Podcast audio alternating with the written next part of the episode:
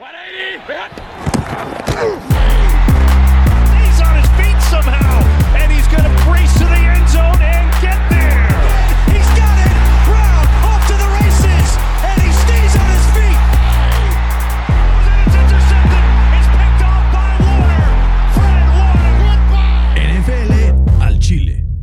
¿Qué tal amigos? Bienvenidos a NFL al Chile, décimo episodio ya eh, de esta aventura que comenzó hace un poco más de un mes y un cuarto de la temporada de la NFL ya transcurrió, se van separando los equipos que realmente son contenders de los pretenders, como dirían por ahí, empezamos a ver un poco el outlook de quiénes van a ser los líderes en yardas, en touchdowns y algunas otras cosas más.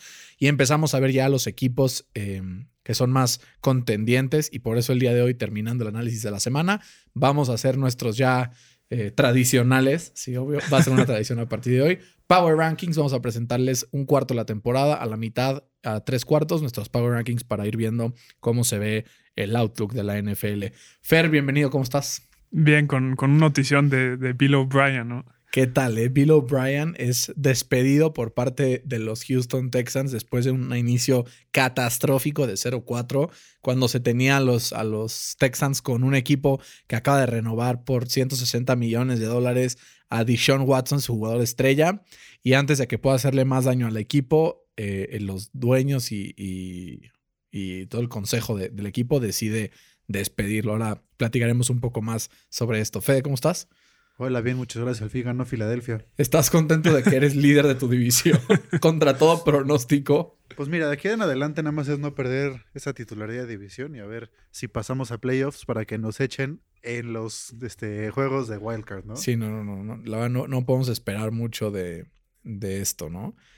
Eh, Fer, vamos saliendo de, de, un Monday Night doble que disfrutamos bastante. Mahomes y Rodgers demostrando pues por qué son dos de los tres o cuatro mejores jugadores de la liga, imponiendo condiciones ante unos Patriotas que se dispararon en el pie y unos Falcons que nada más no caminan, ¿no? Sí, los Falcons no caminan. Eh, primero, ¿cuál, ¿cuál te gusta? ¿Cuál si quieres, ahorita gusta? vamos a entrar en eso, solamente okay. eh, pues comentar brevemente esto, que, que fue, fue sí. un, un, lunes interesante, ¿no? Rogers sigue en, en un plan. Rogers, para mí ha sido el mejor jugador de la temporada hasta ahorita. Si hoy se acabara la liga, yo votaría MVP por, por Aaron Rodgers, pero. No sé. Pero sí es de, de, de los serios, serios candidatos. Fer, primero un pedo ya el calendario de la NFL. La verdad, la salamos cuando dijimos que la sorpresa era que no habían habido test positivos de COVID. Caen los Titans, pinches Titans. Caen los Patriots, pinches Patriots. Y acaban moviendo todo el rollo, ¿no? Tennessee 16 positivos entre staffs y jugadores. Llevan tres días seguidos que no tienen ningún test positivo, afortunadamente. Y la otra noticia de la semana, como dijimos, Bill O'Brien fuera. Como dirán por ahí, ¿para qué tanquear? ¿no? Si no puedes tener primera y segunda ronda, ya que pues hicieron dos trades contra Miami, contra, ¿eh? con Miami y con, y con Arizona. Entonces dicen, tenemos que arreglar esto porque de nada nos sirve que nos vaya mal porque no vamos a tener picks. Fer, ¿es el trade de Laramie Tonsil el peor trade de la historia? Se convirtió para Miami en Noah Igbinogini y además ahora en... Eh, probablemente un top 10 pick el año que viene, que, puede ser la opción de agarrar un coreback, un franchise tackle, o sea, hay muchísimas opciones. Entonces le vieron la cara a Bill O'Brien, ¿no? Sí le vieron la cara, pero no creo que se vea tan, tan mal el año que entra.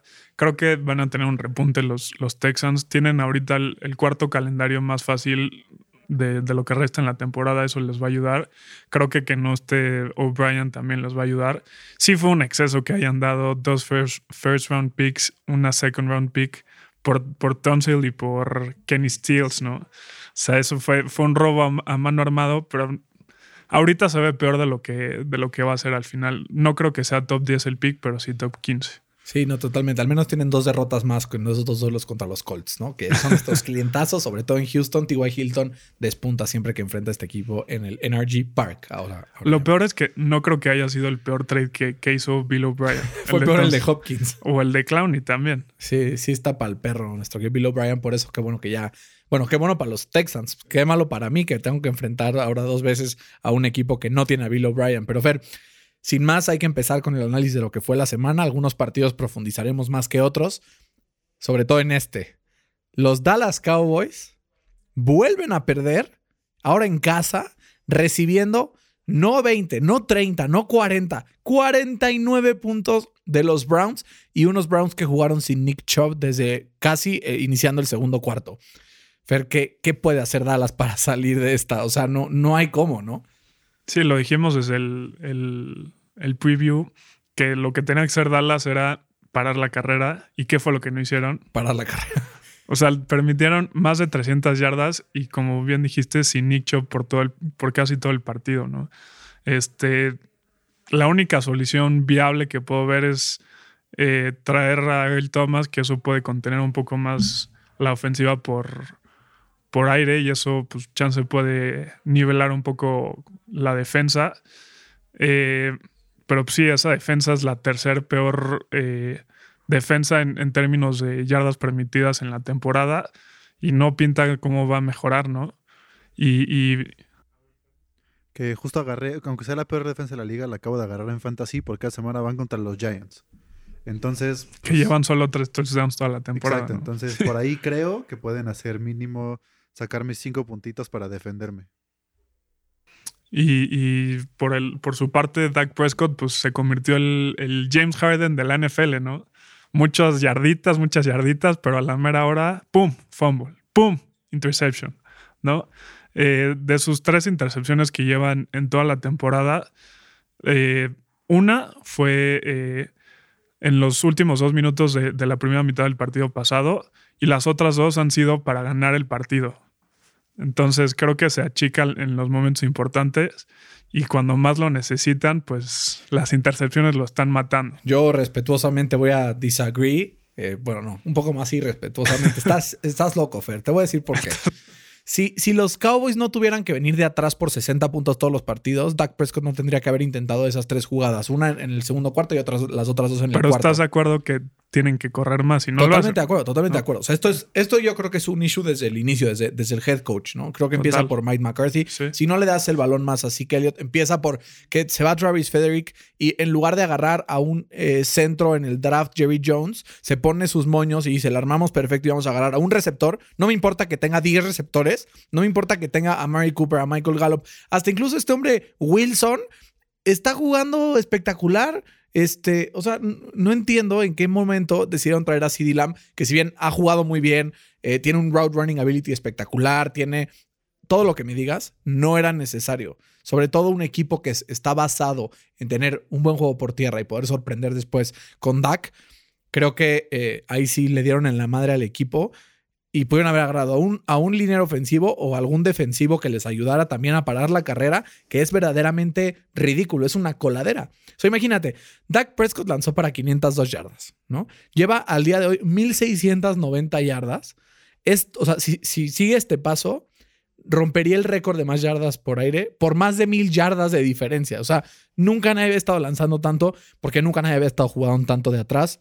Sí que Elliot está teniendo un año pal perro, o sea, todos los partidos hace fumble y ningún partido corre arriba de 80 yardas. Entonces es ridículo lo que está pasando con Dallas. Tienen que empezar por eh, preocuparse por las trincheras, ver qué hacer con esa línea ofensiva, no sé si traer algún coach, traer qué, pero algo Porque tienen que además hacer. ya se lesionó Looney también. Ajá, y, y además se, se lesionó el centro, el centro titular, ¿no? Que el año pasado era el suplente, y entonces se están dejando pasar a los pass rushers. Se vio con Miles Garrett que se trajo, o sea, frito a, Dak Prescott y a Zeke Elliott y a toda la, ofensiva de Dallas. Eh, y Dallas que con una ofensiva muy buena dentro de todo, porque ahí están los puntos, pero nada más no camina y sigue pintando como para que va a ser un drama. Y ahora, del otro lado, eh, Cleveland, ¿es de verdad? ¿O, o ha sido que sus rivales entre los Bengals, entre Dallas, han, han estado un poco más flojos? Yo creo que, que es la segunda. Eh, creo que cuando tuvieron un, una tarea difícil en la primera semana contra, contra los Ravens, no, o sea, no pintaron ni para dónde. Si estos Browns no, no, no pueden correrte el balón, no van a llegar a ningún lado porque Baker Mayfield no te va a ganar el partido. Totalmente de acuerdo. Ese Baker es un system quarterback, ¿no? Totalmente. Y teniendo estas, eh, a ver, teniendo esta, este potencial por tierra, ya vimos que corrieron para muchísimas yardas. No solo Karim Hunt. Nick Chubb está lesionado. Dernest, o sea, Dernest Johnson, hazme el favor. ¿Quién es Dernest Johnson? es el tercer mejor coreback llamado D. Johnson de la liga, literal. Los otros dos están en los Texans, pero 95 yardas tranquilito. Odell Beckham corrió como para 80 yardas y recibió para otras ciento y pico. Entonces, sí creo que tiene mérito Cleveland, pero sí creo que cuando enfrenten a una defensiva de verdad como los poderosísimos Potros de Indianapolis la próxima semana, vamos a ver de qué están hechos. Aunque probablemente no juegue Darius Leonard, ahí sí tengo mucho miedo, pero vamos a ver qué pasa. Parece que ni entrenaron en la semana los, los, los boys, ¿no? Sí, Como no, que no, no. pobres. Saludos, Carlos Mangino. Espero que seguramente estás triste, pero pues ni modo, ya saldrás de esta. Siguiente partido, el partido que fue la gota que derramó el vaso para Bill O'Brien. Minnesota gana 31-23 a Houston. Lo que me impresiona, Fer, es cómo Minnesota, a pesar de haber perdido a Stephon Diggs, sigue encontrando receptores. Tanto Thielen como Justin Jefferson, más de 100 yardas. Y creo que hasta ahorita, si hiciéramos un corte de caja, sería el mejor eh, rookie wide receiver de lo que va de la temporada. eh, Sobre lo que puede ser CD Lamb, sobre lo que puede ser Jalen Rigor, sobre lo que puede ser incluso eh, Henry Rocks. Está muy pelado con CD Lamb ahorita. Sí, la verdad sí. Pero como el. O sea, Justin Jefferson es el, el segundo receptor y CD Lamb, pues a fin de cuentas es El tercero. el segundo y medio, tercero. entonces, como que creo que ahí se. Pero ve. con todo y que es el tercero, es el, el, el receptor con más recepciones desde el slot en toda la NFL. Sí, tiene muchísimas recepciones desde el slot, pero a mí lo que me impresiona de Justin Jefferson es que con menos recepciones hace más. O sea, el po- el- o sea, las yardas por recepción que tiene Justin Jefferson son 25. O sea, le bastan 4 o 5 catches durante el partido para superar por mucho las 100 yardas y además reflejarse en el marcador. Pero ya sabemos que Texans está para el perro y puede ser perro, que por su calendario fácil pueda salir de esta. Pero Minnesota tiene, está, tiene récord de 1 y 3. Vamos a ver qué pasa con Daniel Hunter, a ver si regresa pronto al equipo. Y tienen un calendario que no les favorece mucho las próximas semanas. Se enfrentan a la próxima semana a uno de los mejores equipos de la NFL en Russell Wilson y los Seahawks. Después Falcons, ahí creo que pueden sacar la victoria y ponerse 2-4. Packers, 2-5. Lions, ponte que 3-5. Bears, 4-5. Y Cowboys, por la- el poder ofensivo que tiene, yo creo que sí se echan a Minnesota. Es un panorama complicado para los Vikings, Fer. Sobre todo en una eh, conferencia en donde hay tantos equipos peleándose por un lugar de wildcard, ¿no? Tenemos a los Rams, tenemos a, a los Cardinals, tenemos a San Francisco, tenemos a, lo- los Brees y vaqueros, los ¿no? Saints y a los, a los vaqueros, ¿no? Entonces, Con una marca de una creo que si yo fuera Minnesota estaría pensando ya también en el draft del próximo año. No es que quiera echarles la sal, ¿no? Siguiente partido vimos a Nueva Inglaterra haciendo lo que nunca en la vida lo vemos hacer. Perder los partidos por su culpa. ¿no? Normalmente cuando pierden es porque el rival lo supera. En este caso no fue así. En este caso fueron errores puntuales de sus jugadores en posiciones clave. ¿no? Eh, McCordy tira una intercepción clarísima y súper súper fácil. Eh, Edelman regala un pick. Hoyer regala otro pick. Y al final Kansas City, sin mucho eh, lujo de, Mahomes, gana 26-10 con un performance del que yo creo que ahora es top 3 o top 5 safety de la liga. Tyron Matthew, el Honey Badger, ¿no? recuperó su nivel, qué bueno por él.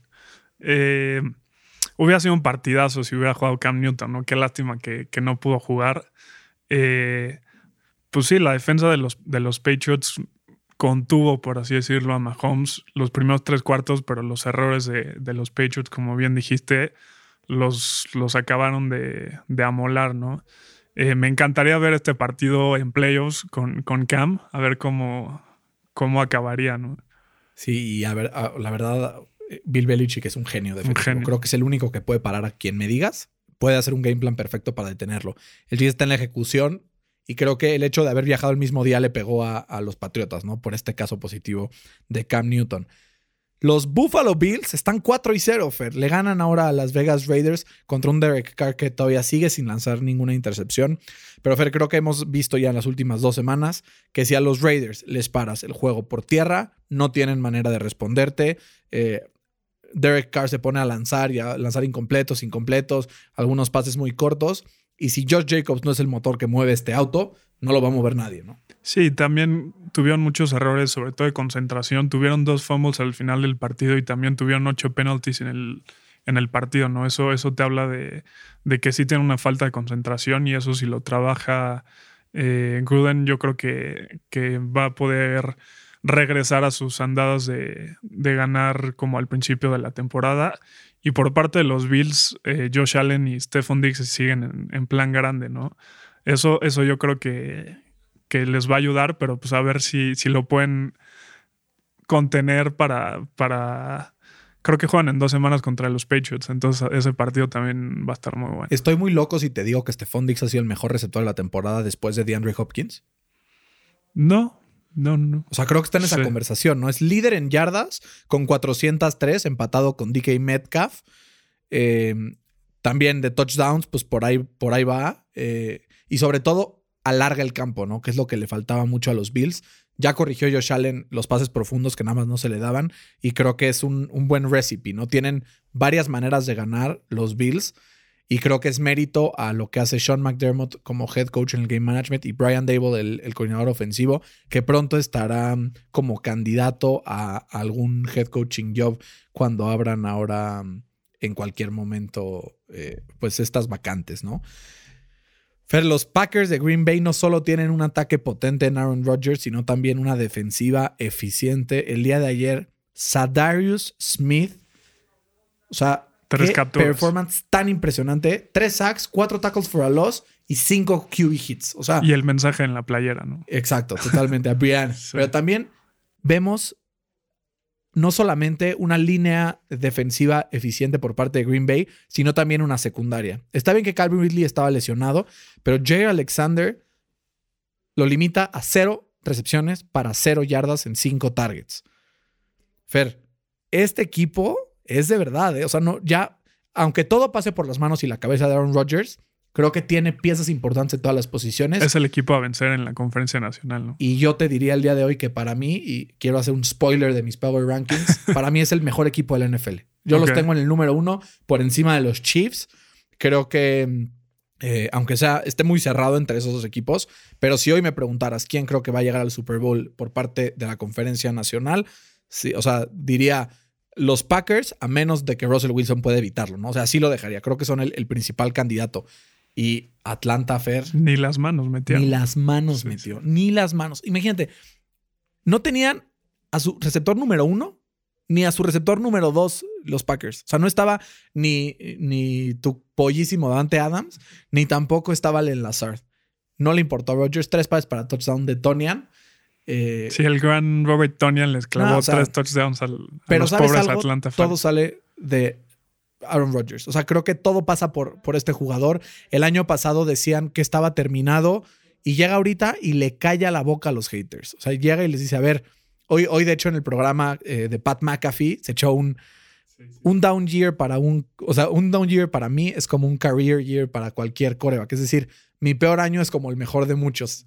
Y esta actitud también que tiene Rodgers, la verdad se agradece, ¿no? Como que le mete spice a, a la NFL.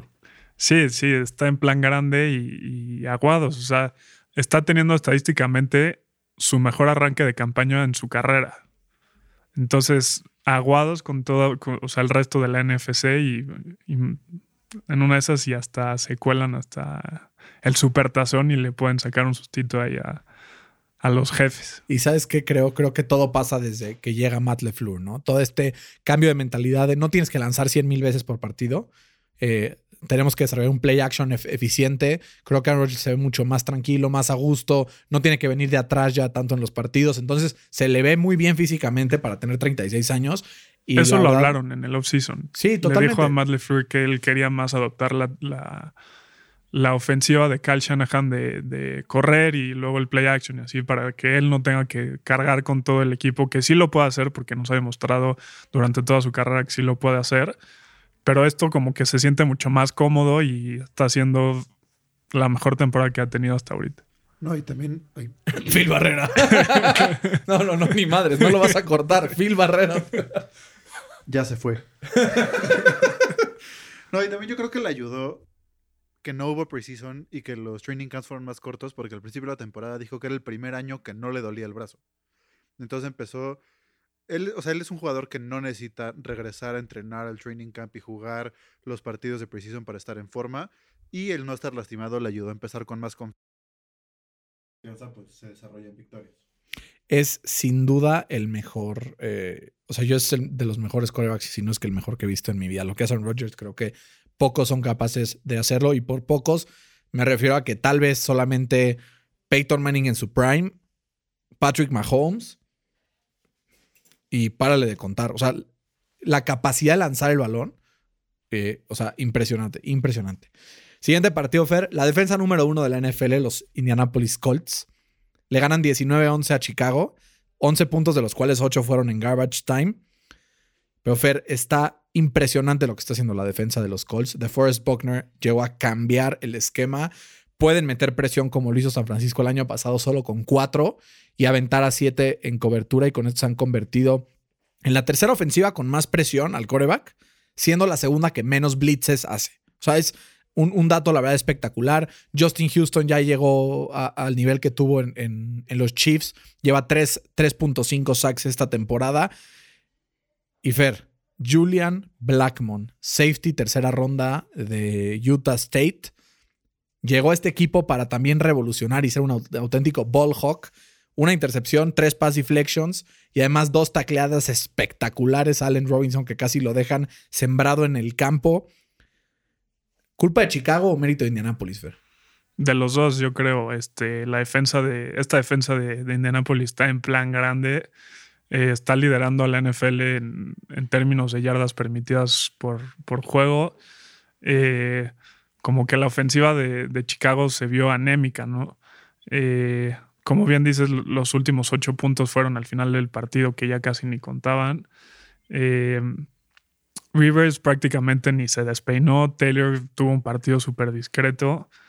Pero pues mientras esta defensa siga jugando así, yo creo que que los Colts le pueden seguir ganando a este tipo de equipos y falta que, que tengan los Colts una prueba difícil para ver si Rivers sigue jugando bien o, ya no. Yo que la siguiente semana contra Miles Garrett va a ser una prueba importante, sobre todo una línea ofensiva que el año pasado fue la mejor de la NFL y este año no hemos visto lo mismo. O sea, no ha sido un mal año, pero no es top 3 de la NFL al día de hoy, cosa que la de Cleveland sí está haciendo sobre todo para la carrera. Entonces, creo que tiene que ahí mover algunas cosas Nick Seager, el coordinador ofensivo de los Colts sobre todo considerando la partida de Paris Campbell con esa lesión. Creo que te quita este game breaking speed que de verdad cambiaba cómo los defensas se enfrentaban a los Colts y creo que puede ser muy, muy complicado para, para los defensas, eh, digo, para la ofensiva de los Colts, sobre todo con rivales eh, de más jerarquía que tengan que pues meterse al partido con 25, 30 puntos y no estar ganando con un, una shutdown defense, ¿no? Como, como lo ha hecho hasta ahora. ¿Qué partidos les quedan así que los pueden challengear? Hay varios, ¿eh? Mira, ahorita de aquí al Bay está tranquilo porque va Cleveland, luego van los Bengals y los Lions. Entonces creo que si ganamos el partido contra Cleveland, en, el papel deberíamos eh, ganar. Los Colts son favoritos por 3.5 puntos en las apuestas. Se pondrían 6-1 en el Bay. Súper positivo. Pero regresando del bye, agárrate, Fer. Abrimos recibiendo a los Ravens. Ellos venían saliendo de un bye también en ese momento, gracias al cambio en el schedule, vienen de enfrentar a los Steelers. De ahí, Titans en Tennessee, que siempre es un duelo complicado. Recibimos a los Packers. Entonces, ese stretch. Y luego, recibimos a los Titans. Entonces, esos, esos cuatro partidos están muy complicados. Eh, de ahí son Texans, que pues que te digo, no sé qué esperar. Raiders, Texans, Pittsburgh y Jacksonville. O sea, yo creo que este equipo está, tiene todo para meterse a la, postemporada. Creo que esos, esa seguida de cuatro partidos y el de Pittsburgh son los que se le pueden complicar más. Pero yo no veo este equipo terminando con, con más de seis derrotas. Si no, creo que sería un fracaso para la administración de este equipo que pues ha visto varios movimientos esta offseason. Siguiente partido, Fer. Eh, los Jacksonville Jaguars agarran su nivel real. ¿No? Y Joe Burrow saca su primera, su primera victoria como novato, 300 yardas una vez más. Eh, y DJ Chuck ya llegó, ¿no? Al equipo de Jacksonville. Lo que creo que hay que rescatar de este partido es que la fórmula para los Bengals, que todos nos preguntábamos por qué no estaba haciendo esa, es Joe Mixon. O sea, Joe Mixon on fire. Se echó casi 40 puntos fantasy. Eh, se echó tres touchdowns y además eh, un una cantidad de impresión tanto por aire como por tierra. Creo que si Joe Mixon puede seguir siendo el caballo de batalla para este equipo, Joe Burrow va a poder encontrar mucho más fácil a Tyler Boyd, que creo que es su receptor favorito por lo que hemos visto hasta ahora, y, al resto de sus, de sus eh, compañeros, ¿no, Fer? Eh, sí, Joe Burrow tuvo, eh, tuvo un, buen, un buen partido. La clave, como bien dijiste, fue Joe Mixon. Eh, yo estaba viendo el partido y me preguntaba, ¿cómo puede ser que, los Colts hayan perdido contra, contra este equipo de, de los Jaguars, ¿no? Philip Rivers, dos intercepciones estúpidas. Literal fue eso. Pues sí, también eh, me puse a pensar que, que Burrow, yo creo que sí, eh, o sea, es for real, ¿no? Este, va a ser una estrella en esta liga y qué flojera que está en mi división junto Dice con Lamar tengo, Jackson. tengo a, a Karim Hunt y a Nick Chubb en un equipo y a Sí, Miles sí. Garrett. Pues tengo a tres este, ganadores del, Heisman. del Heisman. Pero Entonces, el Heisman es muy relativo. O sea, sí, pero. eh, pero yo creo que. que sí. De hecho, técnicamente tienes a cuatro, porque Robert Griffin III también ganó Bueno. el Heisman y es el, el backup de los Ravens. Tiene razón.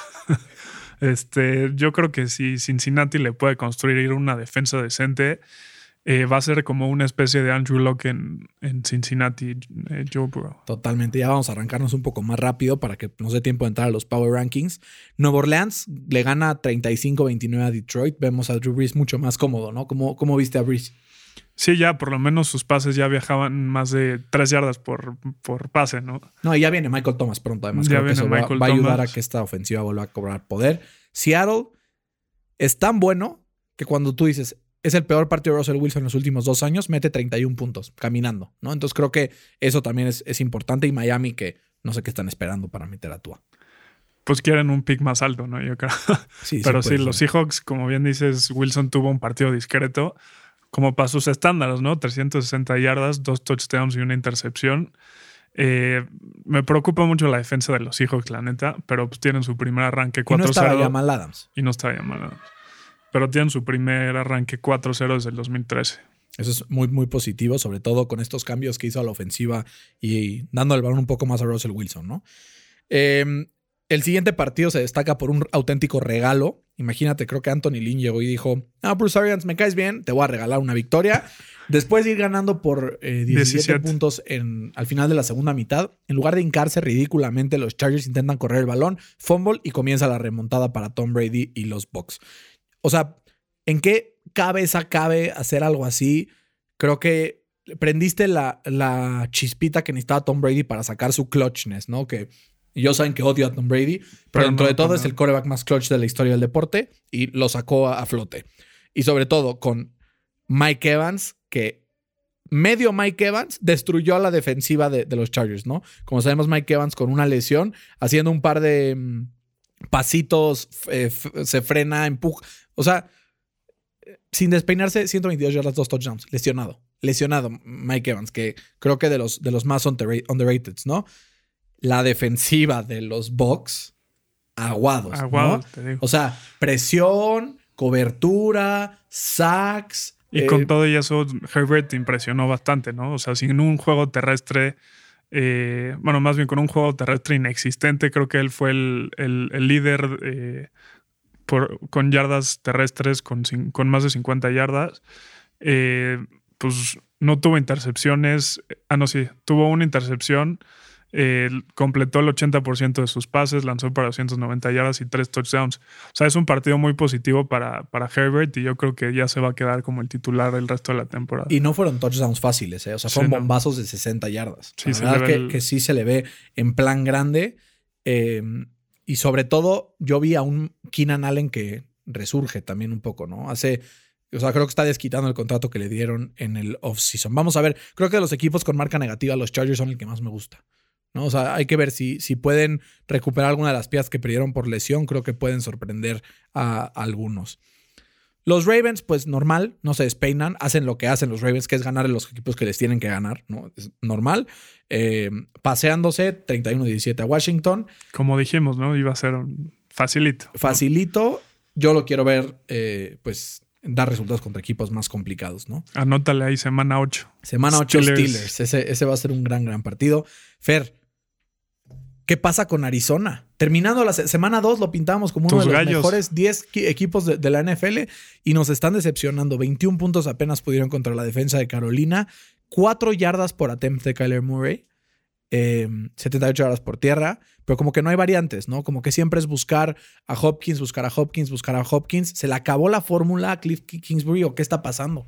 Yo creo que ni, ni ellos saben, ¿no? Este, pero también le quiero dar mucho crédito a Carolina. O sea, ¿quién hubiera pensado que, que, están 2-0 sin Christian McCaffrey, que es su mejor jugador? Este, Teddy Bridgewater tuvo su primer touchdown por tierra desde el 2016. Es una historia increíble. Se pensaba que no iba a poder caminar bien eh, otra vez después de su, lesión y me da gusto por él que, que, que siga jugando eh, fútbol americano, pero, pero sí, o sea, apenas 166 yardas para Kyler Murray, 41 yardas para Hopkins y le encontraron la formulita que si paras a Hopkins, que la verdad es más fácil decirlo que hacerlo, eh, no te va a hacer mayor, mayores cosas Hop, Murray. Totalmente fair y creo que Matt Rule está demostrando este cambio de perspectiva ¿no? que necesitaba Carolina para poder salir de ese bache. Esa un defensa equipo, se ve bien. Un equipo que pensábamos que estaba tanqueando y ahí va, ¿eh? poquito a poquito, eh, sumando victorias y sobre todo empujando a Atlanta al fondo de esa división, ¿no? que creo que es lo más importante. Eh, y siguen la pelea por, por ese comodín, ¿no? Que eventualmente tal vez pueden meterse a playoffs. Los Rams, igual que los Ravens, no se despeinan, ganan el partido basado en su defensiva, pero sobre todo contra unos Giants que no dan ni para dónde, ¿no? Como dirían por ahí, the ugly games must be won. Estos son el tipo de partidos que, aunque no juegues bien, tienes que sacar la, la ventaja y la victoria, y es lo que hace Sean McVay y los Rams. Es increíble que los Giants solo tengan tres touchdowns en toda la temporada. O sea, tienen la misma cantidad de touchdowns que los que tuvo ayer el gran Robert Tonian, ¿no? O sea, sí, eso está. te habla mucho del, del, hoyo en el que están los está Giants. Y, y, pues yo creo que los días eh, están contados de Daniel Jones como el coreback titular. Y sabes algo, yo dejé el partido, este partido al final para poder festejar con Fede. Filadelfia ganó su primer partido de la temporada 25-10. Se llevan la victoria contra los 49ers. Hay que decirlo, este partido no lo gana Filadelfia, lo pierde San Francisco, lo pierde Nick Mullens en específico. Si CJ Bedhart hubiera sido el titular desde el principio, otro gallo probablemente hubiera cantado. Pero la clave de este partido fue en la última jugada, el Hail Mary de CJ Bedhart, un clutch play de Darius Slay que le quita el balón de las manos a George Kittle en el end zone para poder sellar esta, esta victoria y ponerse contra todo pronóstico en primer lugar de esa división. Con un glorioso récord 1-2. 1-2-1. No, es, es, increíble, es la peor división, la más mediocre en los últimos 10 años, ¿no? Fácil. Total. Este, Philly tuvo suerte de que no jugara Jimmy G también. Eh, pero como dijimos el, el, programa pasado, Wentz le gusta este tipo de partidos y aunque tuvo un partido discreto, apareció en los momentos que tenía que aparecer, con todo y que no tenía a ningún receptor eh, disponible, ¿no? Eh, sí, Nick Mullens tuvo un, parti un partido para el olvido. Y como dijimos hace rato, por increíble que parezca, estas poderosísimas águilas son super líderes en su división con un sí. récord de 1-2-1. Digo, es escuchar eso de águilas y super líderes es muy normal. Sí, es normal. Pero, pero no las de Filadelfia, precisamente. Pero sí, justo como dijeron, Carson ya se está reivindicando un poco. No, no jugó bien, pero un poquito. Ya, como no tienen los receptores, ya está corriendo un poco más y está enseñándonos que sí era un coreback móvil en algún momento. Pero las siete intercepciones que llevan la temporada, la verdad, sí hacen difícil que vayan ganando más partidos. Pero van en primer lugar de la división, entonces todavía pueden meterse a playoffs. Aunque yo digo que ese spot de playoffs se lo regalen al, al NFC West. Sí, sí, debería, ser, eso, sí, debería de poderse hacer eso, ¿no? Porque, a ver, Arizona, que va en último del NFC West, estaría en primer lugar del NFC East. Sí. Va en tercero, pero sí. Bueno, va en tercero, pero, o sea, con ese dos. Pero con el mismo récord San Francisco, que, San Francisco. que también iría en primero. Sí. Está dramático, ¿eh? Yo creo que a ver qué, qué pasa ahí, qué, qué, vemos. Fer, te gané esta semana en los picks. Eh, en nuestros picks globales, eh, con 10 aciertos y 5 errores, tú 9 y 6. Maldito Raiders. Maldito Raiders, malditos Colts. Hay que darle eh, ventaja también a esos potros. Eh, a mí me falló el de San Francisco, pero creo que tenía que haberlo ganado. Te faltó fe. Eh, me faltó fe. Me faltó fe. Me faltó fe en Filadelfia. Sin miedo al éxito. Exacto. Y pero vamos a los Power Rankings para ya poder entrar al draft también. Eh, ¿Quién es tu equipo número uno? Mi equipo número uno son los jefes de Kansas City. Son el primer equipo en la historia de la NFL que, que empiezan cuatro temporadas seguidas con, con, una marca de 4 y 0. Además, esta temporada ya le ganaron a los Ravens y a los Pats, que generalmente son los que quedan hasta arriba de, de su conferencia. Y yo creo que actualmente, eh, fuera de los Packers, no veo quién le pueda competir eh, y ganarle a estos jefes de Kansas City. Yo, por lo que vi sobre todo la defensa de los Packers, me fui con los Packers. Y mi segundo lugar es Kansas City. Fer, tu segundo es Green Bay. Entonces ya tenemos ahí uno y dos Green Bay.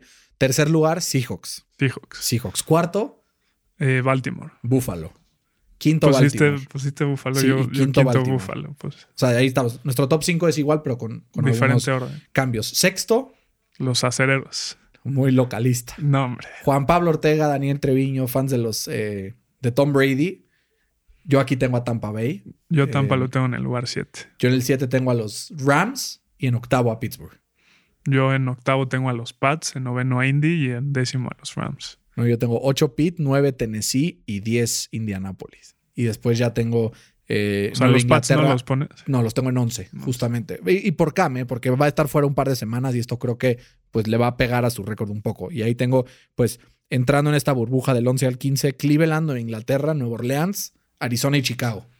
Sí, Nueva Orleans yo lo tengo en, en el, en el lugar 11. Chicago lo tenía, pero después de esta actuación paupérrima los puse en el, en el lugar 16. Este, pero también eh, lo interesante es quién, quién, o sea, quién va a ganar la pelea por el más malo de, de en Nueva York, ¿no? Ese creo que es la conversación. Eh, ¿Quiénes son tus últimos cuatro? Así, me, me da curiosidad. Del 29 al 32, así échatelos. Eh, o sea, empiezo con el más malo. Que Con el, son, No, con el menos malo, para irlo haciendo de emoción. Ok, con el menos malo tengo Atlanta.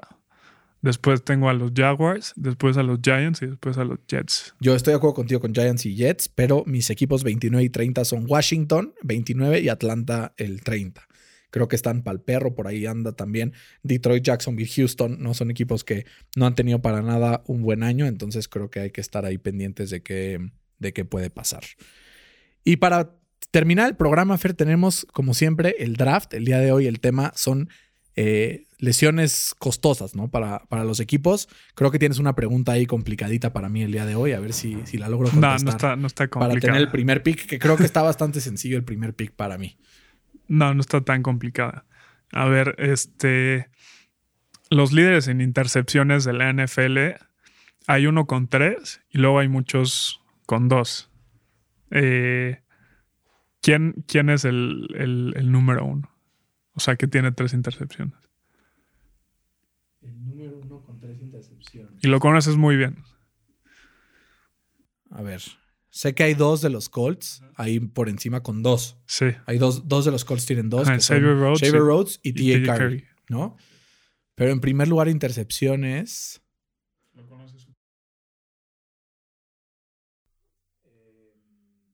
Piensa quién ha jugado contra Filadelfia, güey. No, espera, espera, estoy pensando. Sí, sí me lo tengo que saber. Sí, lo, lo debería saber. No sé si deberías, pero lo conoces muy bien.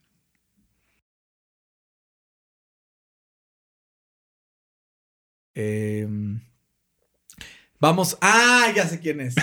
El ex Colt de Indianapolis, Pierre Desir. Sí. Eh, digo, Te soplé mucho. Te soplé sí, mucho. la verdad sí. Eh, si no, no lo hubiera adivinado, pero pues sí, me llevo esa, esa victoria. Sé que hay tres potros o expotros en, esa, en ese top 3. Ujú. No lo vi venir, la verdad, por ningún momento, pero ahí vamos. Eh, voy a usar mi primer pick en Nick Bosa.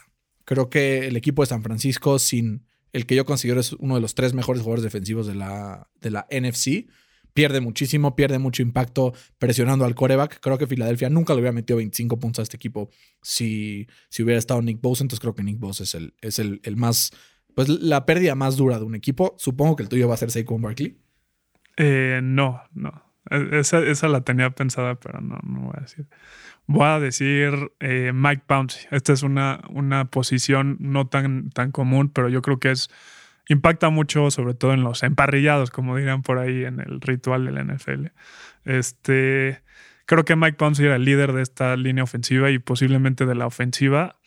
eh, y, y fue clave la temporada pasada para, para el juego por tierra y sin él perdieron un elemento clave para, para poder tener un, un ataque eh, dinámico. Total. Yo voy con Saquon Barkley. Creo que la ofensiva de los Giants se vuelve completamente eh, unilateral. Intentan hacer una sola cosa y nunca les va a salir.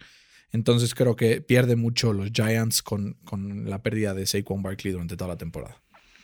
Esta que voy a decir hay que ponerlo en perspectiva al equipo. Eh, Le'Veon Bell, si ya de por sí no tienen jugadores en, en los skill positions que le llaman, eh, le quitas a su mejor jugador en Le'Veon Bell, pues no te van a generar nada en ofensiva y por eso puse a, a Le'Veon. Totalmente. Yo, para cerrar, estaba entre dos, pero me voy a ir con Leighton Van Der Esch. Creo que los Cowboys, la defensa ha sido agua y creo que, por lo menos contra la carrera, Leighton Esch pudo haber evitado mucho. Ya vemos que es un, un linebacker con muchísimas tacleadas por temporada y además es bueno en cobertura de pase, ¿no? Entonces creo que Van Der Esch fue una pérdida durísima para los Cowboys y no se han sabido reponer de su partida. No sé si este era el que ibas a escoger en, en Anthony Barr. No. No, no era. Era Paris Eh, Campbell el otro. Ok. Eh, sí, igual que, que con, Le- con Leighton, la defensa por tierra de, de los Vikings y en general es de top 3 de lo peor que hay en la, en la, en la NFL y, y la pérdida de, de Barr acentuó eh, estas deficiencias que tienen los, los Vikings. Totalmente, que están pal perro. Y yo creo que la lesión o la pérdida de la temporada más positiva que ha habido hasta ahora ha sido la de Bill O'Brien. Vamos a ver cómo este equipo van a ver, va a empezar a ganar partidos uno por uno. Y, y creo que va a demostrar de lo que está hecho, por lo menos un roster con muchísimo talento. Nos escuchamos con mucho gusto el viernes. Eh, tendremos el previo de la semana 5 de la NFL. Tendremos también eh, los premios de un cuarto de temporada. Vamos a decir nuestro MVP, nuestro Defensive Player of the Year, nuestro coach del año hasta ahora, eh, según como vamos viendo el avance de esta temporada. Y estemos muy pendientes de lo que pasa en Tennessee, a ver si siguen habiendo casos negativos, que ese duelo también podría estar en riesgo contra los Bills, que es Aparentemente sí se va a jugar. Sí, ¿no? hasta ahorita todo pinta así, pero nunca sabes qué puede pasar. Recémosle a quien más confianza le tengamos para que no hayan más casos de COVID en la NFL, que eh, ya cambió políticas para ser más estrictas eh, y que pues evitar este tipo de, de contagios como lo que pasó. Es semana. increíble que hayan tenido que vivir esto para ser más, más rígidos, ¿no? Es- Exacto, no, totalmente, ha sido dramático. Pero sigan disfrutando de la NFL, sigan disfrutando de NFL al Chile, entre nuestras redes sociales, coméntenos qué opinan de nuestros Power Rankings, cuáles son los suyos, quién es el mejor equipo de la NFL, son los Chiefs, eh, son los Packers, son los Seahawks, quién es para ustedes, platíquenos ahí un poco sobre eso y estaremos ahí interactuando. Fede, muchísimas gracias por todo. No, muchas gracias a ustedes. Fer, te cuido mucho. y Igualmente, comas Fer. frutas y verduras. Sí, de eso de la dieta, pues ni modo. Cuídense mucho y hasta la próxima.